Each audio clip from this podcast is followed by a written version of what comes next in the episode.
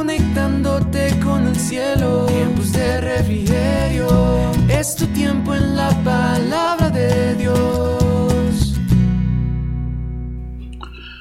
Muy buen día, amado y amada que me escuchas. Dios te bendiga.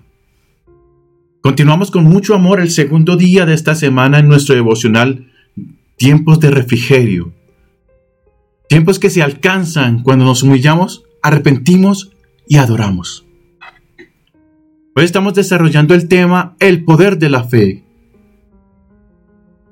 Recuerda que nuestra fe crece a partir de escuchar la palabra de Dios y que cuando nuestra fe es legítima tiene un enorme poder, según veíamos ayer. Continuemos. Leamos este pasaje, Josué capítulo 14, versículo 12. Dame pues ahora este monte del cual habló Jehová aquel día, porque tú oíste en aquel día que los anaseos están allí, y que hay ciudades grandes y fortificadas. Quizá Jehová estará conmigo y los echaré, como Jehová ha dicho. Oremos para comenzar. Señor, toca los corazones hoy y permite que tu palabra transforme vidas en el nombre de Jesús. Amén. El título de nuestro devocional hoy es La fe confía que Dios hará milagros. La fe confía que Dios hará milagros. El que estaba hablando aquí era Caleb. Caleb era un valiente Moisés con una historia bien particular en esa época en que caminaron en el desierto luego de ser libres de la opresión. Ellos estaban buscando la tierra prometida. Antes de este versículo, de lo que dijo aquí en Josué, unos 45 años antes, Moisés envió una compañía de dos espías que debían reconocer la tierra de Canaán para traer información. En el reporte de los espías mostraron al pueblo el fruto que era tal como lo indicaba la palabra que Dios había dicho. Abundante. Fluía leche, fluía miel. Sin embargo, le dijeron al pueblo que los que habitaban aquella tierra eran fuertes, con ciudades fortificadas. Y agregaron que no podrían pelear contra ellos tal como el Señor se los había ordenado. Caleb se levantó intervino, hizo callar a los espías y al pueblo y dijo, subamos y tomemos posesión de la tierra, porque nosotros vamos a poder más que ellos. La fe de Caleb era una fe que confiaba que Dios haría milagros. Un milagro es un suceso extraordinario que excede las leyes que conocemos como naturales y trascienden a lo sobrenatural. Él sabía eso porque había sido testigo de muchos milagros.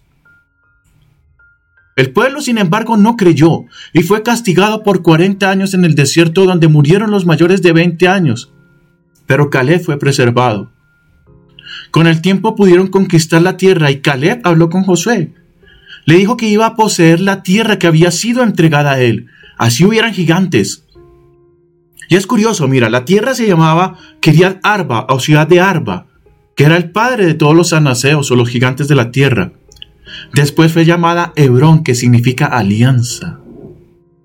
Caleb sabía que cuando hay alianza con Dios, ningún gigante se puede mantener. Y se mantuvo en esa alianza con una fe que obró milagros poderosos para derrotar gigantes, así parecieran imposibles.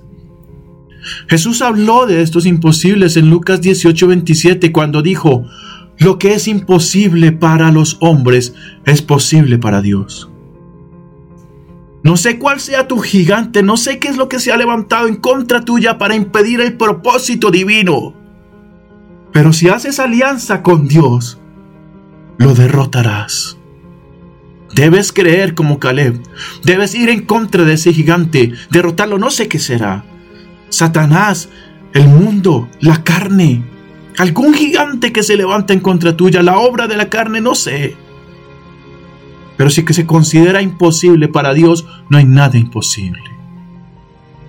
Señor Jesús, permite que el que haya escuchado de este devocional tenga la fe para derrotar los gigantes, para derrotar, Señor, por milagros poderosos al que consideramos muy gigante. Señor, en el nombre de Jesús. Muchas gracias te damos. Amén. Recuerda compartir este mensaje con otros. Dios hará el resto si lo haces con fe. Conéctate con el cielo en los devocionales.